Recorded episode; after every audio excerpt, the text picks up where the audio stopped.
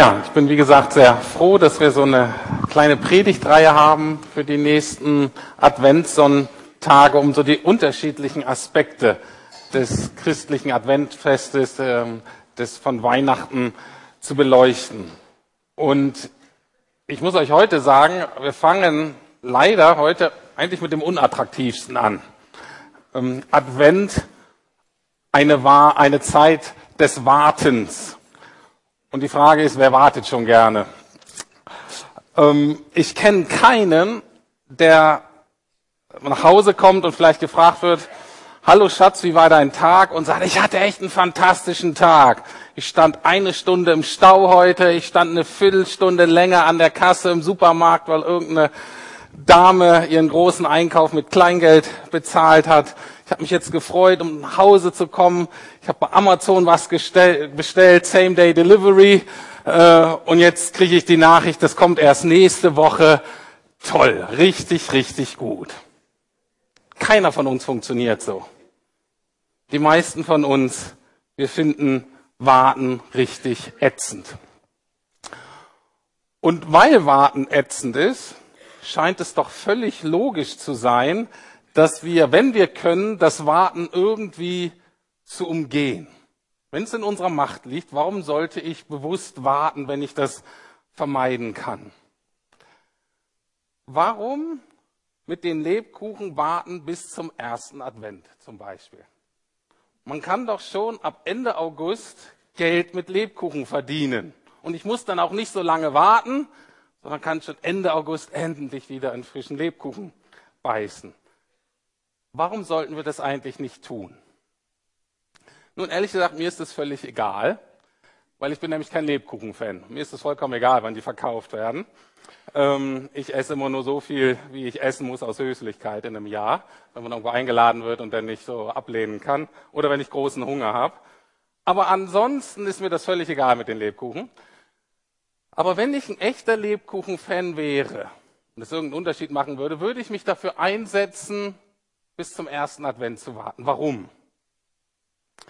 Advent, hinter Advent steht eine ganz einfache menschliche oder auch geistliche Wahrheit.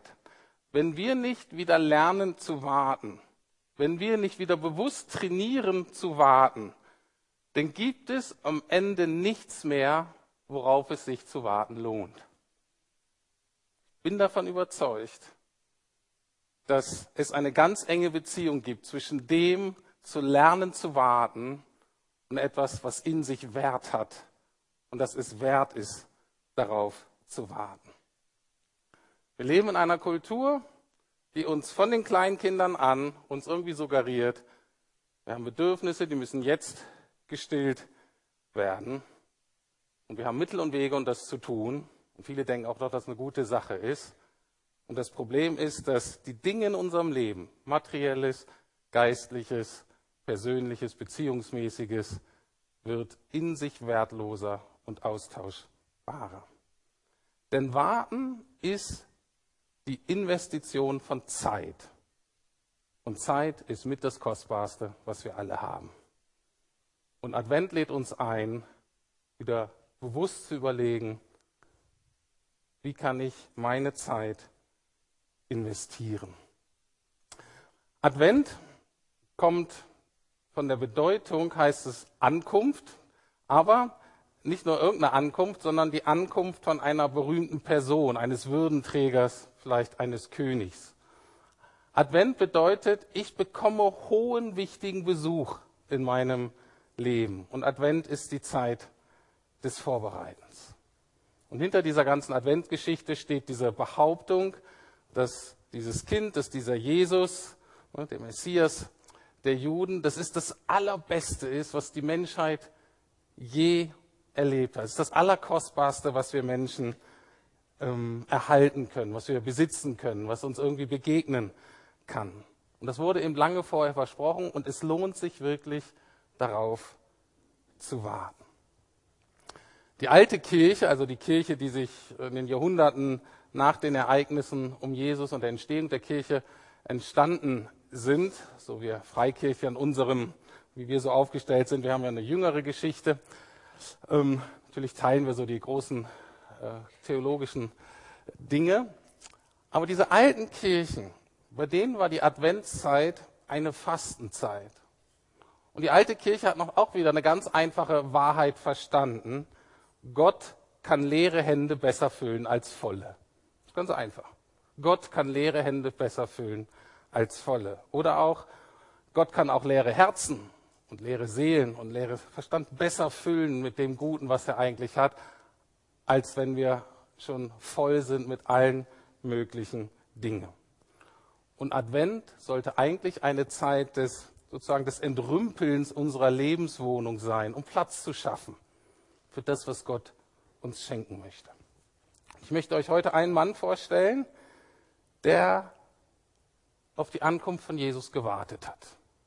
Und er war ein sehr glücklicher Mann am Ende und ich möchte ihn euch vorstellen. Er heißt Simeon, war schon ein bisschen älter und es steht in Lukas 2. Lukas 2 ist so die klassische Weihnachtsgeschichte, die so am ausführlichsten beschreibt, wie das so war mit Maria und so, Josef und dem Esel und Volkszählung und so. Da aus diesem, dieser Geschichte ist das rausgenommen. In Jerusalem lebte ein Mann namens Simeon. Er war gerecht und gottesfürchtig. Simeon war vom Heiligen Geist erfüllt und wartete sehnsüchtig auf die Ankunft des Christus, kannst du übersetzen, des Messias, der Israel Trost und Rettung bringen sollte. Der Heilige Geist hatte ihm offenbart, dass er nicht sterben würde, bevor er den vom Herrn gesandten Christus gesehen hätte.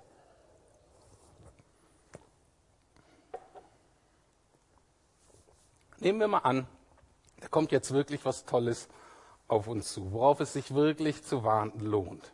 Nehmen wir mal an, dieser Jesus, der diesem Volk Israel versprochen wurde, ist nicht nur gut für Israel, für die Juden, sondern ist gut für alle Kulturen, für alle Menschen, ist auch gut für dich und mich. Und ich möchte heute darüber nachdenken, warum fällt es uns schwer zu warten, wenn Gott uns eigentlich wirklich was Gutes geben möchte? Oder positiv ausgedrückt, wieso hat Simeon es geschafft zu warten? Es gab viele andere in seiner Zeit, die nicht geschafft haben zu warten.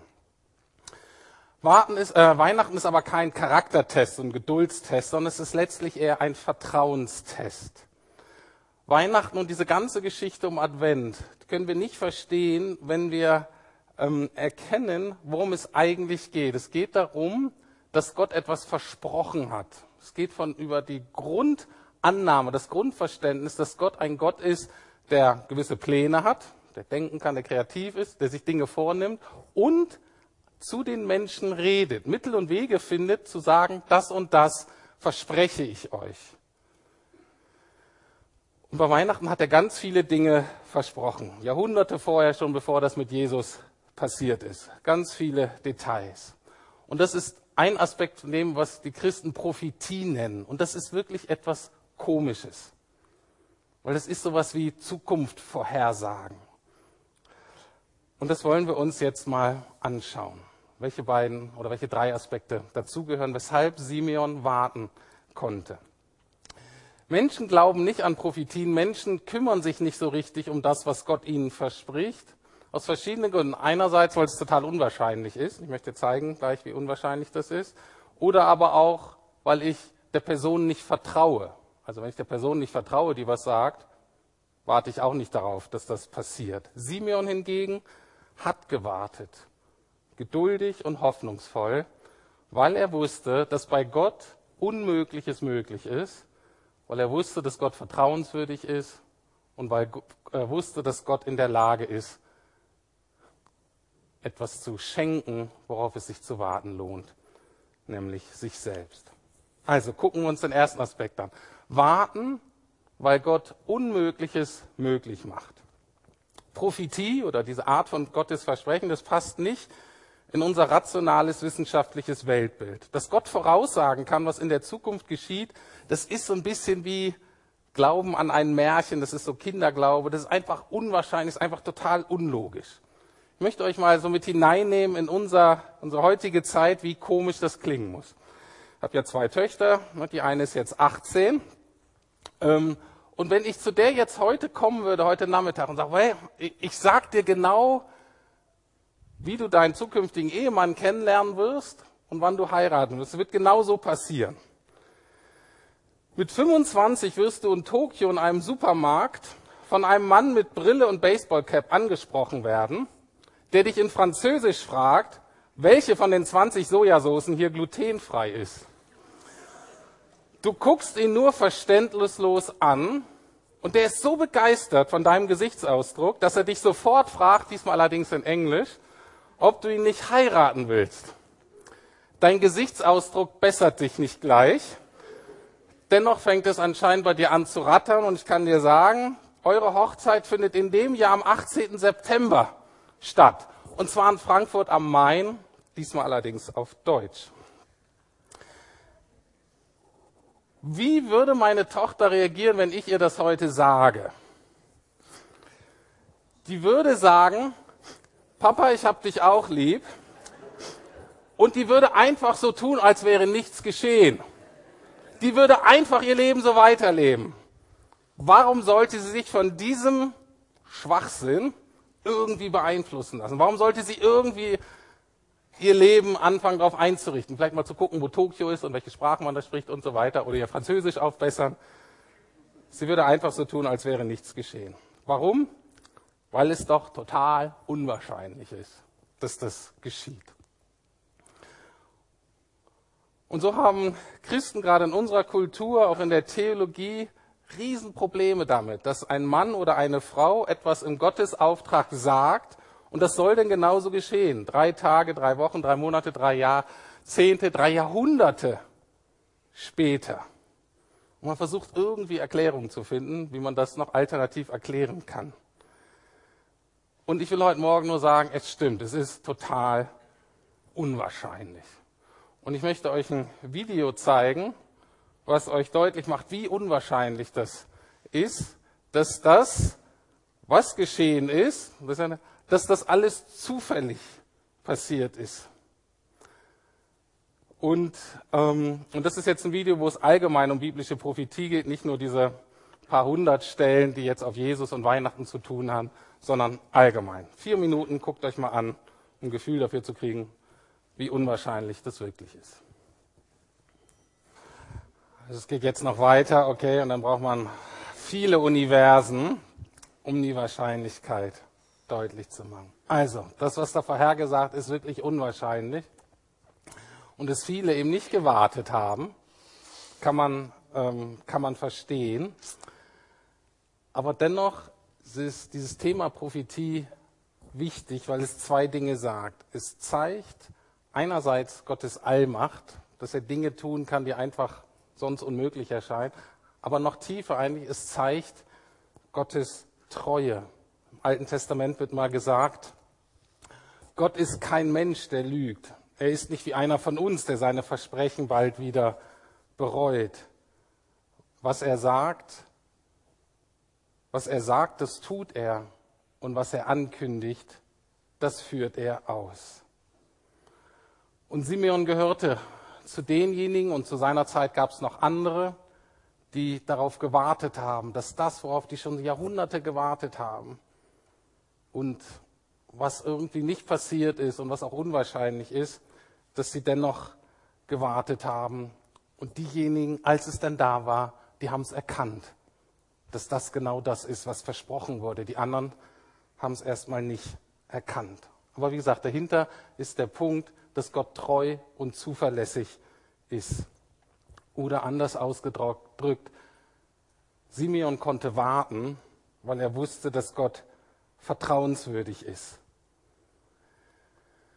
Wir glauben nicht an Versprechungen Gottes oder irgendeiner Person, nicht nur weil es unwahrscheinlich ist, sondern auch wenn wir die Person nicht mögen oder wenn wir der nicht vertrauen können.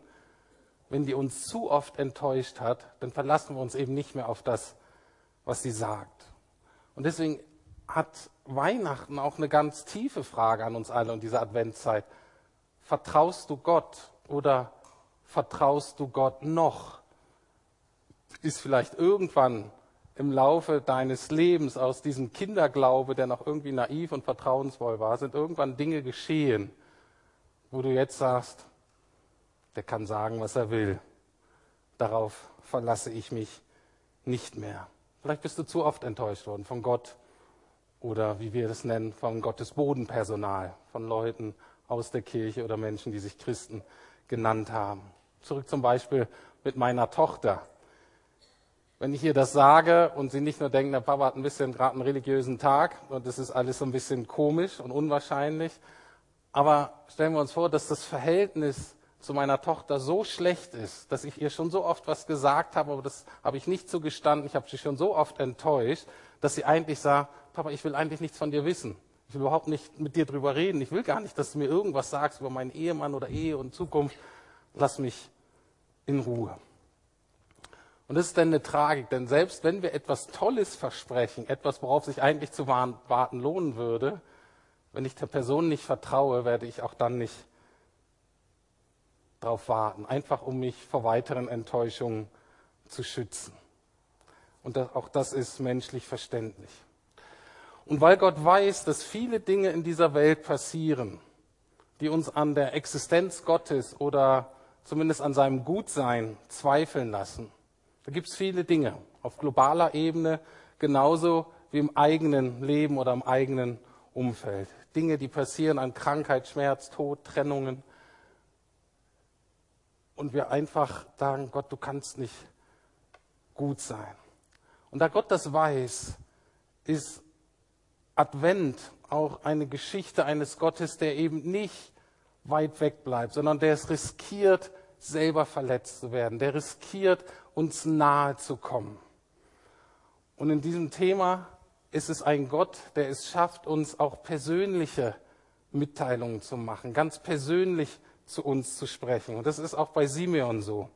Da wird nämlich über ihn gesagt in Vers 26, der Heilige Geist hatte ihm offenbart, dass er nicht sterben würde, bevor er den, Herrn, bevor er den vom Herrn gesandten Christus gesehen hätte. Also Simeon hat nicht nur allgemein so an Prophetie geglaubt und dass Gott gut ist und irgendwas vorhat mit dem Volk Israel, sondern er hat eine persönliche Zusicherung bekommen vom Heiligen Geist. Und jetzt ist die Frage, na, wie soll ich mir das denn vorstellen? Was, wie, geht denn sowas? Es wird nicht gesagt, wie das bei Simeon war.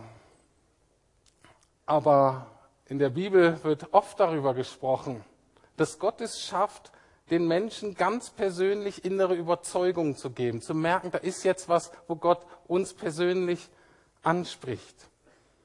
Manchmal einfach eine innere Überzeugung von einem Gedanken, wo man weiß, wow, das kommt jetzt nicht von mir, das ist von Gott. Oder ein Mensch kommt und der hat irgendeine Erkenntnis über mich, vielleicht bildlich über durch ein Wort, wo ich merke, das muss ihm Gott eingegeben haben. Das konnte er nicht von sich aus wissen. Oder durch einen Traum vielleicht. Oder manchmal auch beim Bibellesen, dass uns irgendwas anspringt, wo man merkt, wow, das ist jetzt so wichtig, das ist für mich persönlich. Wir wissen, also Gott hat unterschiedliche Wege, wie er uns erreichen kann. Aber die Hauptbotschaft ist, Gott wirbt nicht aus der Ferne um unser Vertrauen, sondern er ist ein Gott, der nahe gekommen ist und er wirbt aus der Nähe um unser Vertrauen. Und für manche von uns ist das auch zu nah. Aber wenn man sowas erhält, dann hilft das beim Warten. Und das passiert auch heute. Ich könnte euch viele Geschichten ähm, erzählen. Es passierte nicht nur damals zu biblischen Zeiten. Kurzes Beispiel, ganz frisch. Ich habe Barbara gefragt, ob ich es erzählen kann. Und zwar, Barbara Domann, ähm, die meisten von euch kennen sie. Ähm, sie war früher, hat sie mit ähm, ihrer Familie oben in der sogenannten Hausmeisterwohnung hier unterm Dach gewohnt. Dann ist der Mann leider früh gestorben. Die Kinder sind jetzt alle groß und sind ausgezogen. Und es war für sie auch klar, sie ist auch keine Hausmeisterin, hat jetzt andere Aufgaben und Berufungen in der Gemeinde. Ähm, aber es war klar, sie muss irgendwann ausziehen da oben. Und das fing schon im Jahre 2011 an. 2011 war schon klar, da kommt jetzt was Neues und du müsstest eigentlich irgendwie ausziehen. Dann war aber nicht klar, wie das geht und wann das jetzt passieren soll. Und dann wurde es nochmal wieder deutlich, 2016 haben wir ja konkret angefangen, hier diesen Umbau zu planen und da war klar, das Dach wird auch renoviert und spätestens dann muss sie raus. Und sie fing wieder an und so wartet und sagt, okay Herr, du hast mir versprochen, du wirst mich irgendwie versorgen, aber ich weiß gar nicht, wie das gehen soll. Und jetzt 2018, morgen gucken wir uns die Pläne noch mal genauer an. Na, jetzt haben wir die aktuellen Pläne. Jetzt ist wirklich klar, hoffentlich fängt es jetzt im nächsten Jahr so schnell wie möglich an, dass da oben umgebaut wird, dass sie raus muss. Und Gott hatte, ich weiß gar nicht genau wann, ob es in diesem Sommer war, ihr gesagt, sie solle mal eine Liste machen von dem, was sie sich eigentlich für die Wohnung wünscht. Und dann hat sie eine Liste zusammengeschrieben. Ähm, und es war ganz offen, es war eine Dreizimmerwohnung mit Balkon, ähm, hier direkt in der Nähe, weil sie ähm, hier auch in der Nähe arbeitet, wollte hier im Kiez bleiben. Und es war völlig klar, dass diese Liste völlig unwahrscheinlich ist. Und zwar zu einem Preis, den sie sich leisten konnte, aber wo man heutzutage einfach überhaupt keine Wohnung hier kriegen könnte. Also völlig unwahrscheinlich. Und sie hatte aber den Eindruck, okay, das ist das, was sie von Gott machen sollte. Und so ging sie mit dieser Liste. Und dann im September öffnete sich tatsächlich eine Tür hier direkt in der Nebenstraße über Leute, die wir kannten, egal. Und sie hatte dann eine Wohnung. Genau zu diesem Preis, völlig unwahrscheinlich. Die wollten sie unbedingt als Mieterin haben. Und sie gingen dann dahin. Und das Problem war aber, diese Wohnung hatte keinen Balkon. Und dann kam sie zu mir und glaube ich zu anderen und sagt, also natürlich muss ich die äh, Wohnung eigentlich nehmen, die ist perfekt, die ist toll, die ist unglaublich billig, das ist ein Wunder. Aber man merkte innerlich, und sie hat mich gefragt, soll ich machen? Und ich sagte, ja klar, mach sie. Und dann sagte sie, natürlich wollte sie es machen, und sie wollte auch nicht undankbar sein, aber es war was, der Balkon fehlte irgendwie, so dass sie war sie ein bisschen unruhig. Sie ging da dann aber hin zur Wohnungsübergabe zum Angucken und an dem Tag oder am Tag davor sagten die Vermieter, ähm, erstaunlicherweise ist jetzt noch eine zweite Wohnung äh, äh, äh, frei geworden, ein, zwei Stockwerke höher, genau die gleiche Wohnung mit Balkon. Wollen Sie die vielleicht haben? Also dieses Reden Gottes, was befähigt hat, zu warten, sieben Jahre zu warten, ist lang. Und da hängt auch eine Existenz dran, ist lang. Aber wie Gott persönlich ermutigt. Und die Vermieter sagten, wir können das selber nicht erklären. In diesem Haus ist keiner ausgezogen in den letzten zwölf Jahren. Keiner. Kein Mietwechsel in den letzten zwölf Jahren. Jetzt zwei auf einmal. Welche Wohnung wollen Sie? Das ist Gottes Treue und Versprechen heute. Das ist ganz konkret. Das ist sozusagen Advent, Weihnachten. Das sind nicht nette Geschichten von früher. Das ist etwas, wie Gott möchte dass wir hineingenommen werden in diese Realitäten. Und Weihnachten und Advent erinnert uns daran, dass es einen riesen Unterschied macht, ob Gott allgemein sprechen kann oder ob er auch persönlich zu mir spricht. Macht einen riesen Unterschied, ob ich weiß, dass Gott allgemein die Menschen liebt oder ob ich weiß, dass er mich persönlich liebt und sieht. Wir sind zum Beispiel fünf Kinder ich habe euch schon erzählt, wir sind alle nach und nach gläubig geworden. Und das war die Geschichte meiner mittleren Schwester. Die sagt, ich bin immer aufgewachsen und wusste, Gott ist Liebe und Gott liebt Menschen. Aber sie konnte nie glauben, dass sie von ihm geliebt wird. Und als sie das verstanden hat, hat sich alles geändert. Es macht einen Riesenunterschied, ob ich denke, irgendwie glaube, dass Jesus wirklich gekommen ist, dass er irgendwie Gott ist, dass er Mensch wurde, dass er der König der Juden ist. Alles gut und wichtig, macht einen Riesenunterschied, aber ich weiß, dass mein König zu mir gekommen ist. Und das führt mich zum letzten Punkt. Ich lerne zu warten, weil ich weiß, dass bei Gott Unmögliches möglich ist. Ich lerne zu warten, weil ich weiß, dass er vertrauenswürdig ist auch wenn ich seine Wege nicht immer verstehe. Und ich lerne zu warten, weil Gott selbst eben das beste Geschenk ist, weil er im Endeffekt immer möchte, dass wir ihm begegnen, weil er selbst das Beste ist, was er anzubieten hat. Konkret bedeutet es bei diesem Simeon, er war vom Heiligen Geist erfüllt, haben wir gelesen, Vers 25 und dann noch Vers 29, und wartete Sehnsucht auf die Ankunft des Christus, der Israels Trost, der Israel Trost und Retten, Rettung bringen sollte. Und als er das verstanden hat, betete er, der war schon ein bisschen älter, das müsst ihr jetzt nicht sofort nachbeten, ähm, Herr, nun kann ich in Frieden sterben, denn du hast deine Zusage erfüllt. Darum geht es letztlich bei Advent, dass Jesus Trost, Rettung, man kann Rettung auch mit Hilfe übersetzen, und Frieden bringen kann.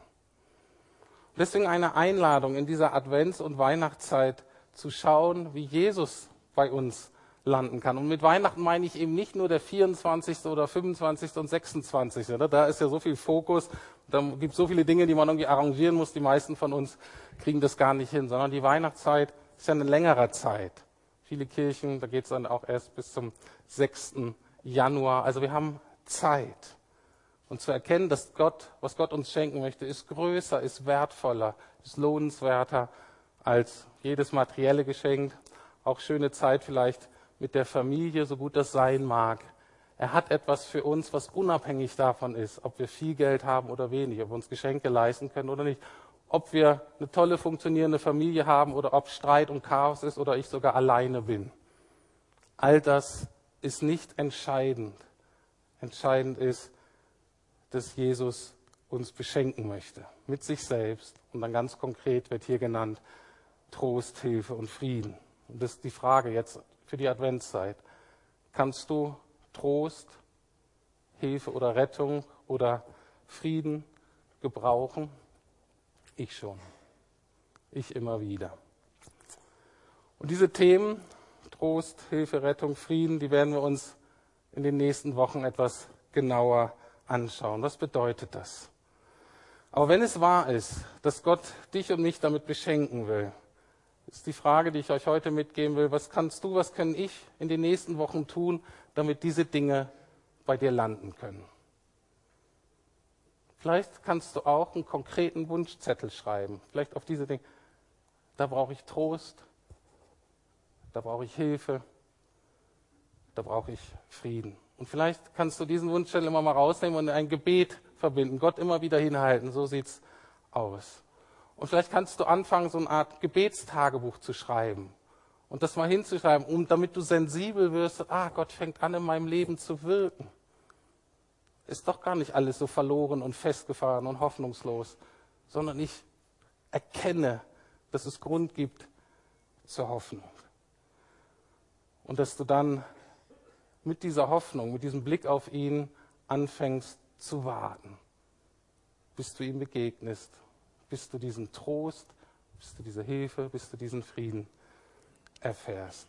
Das ist die Botschaft von Weihnachten. Er möchte dich überraschen, er möchte dir begegnen und er will dich beschenken. Amen. Ich spreche noch ein Gebet, die Musiker können noch nach vorne kommen.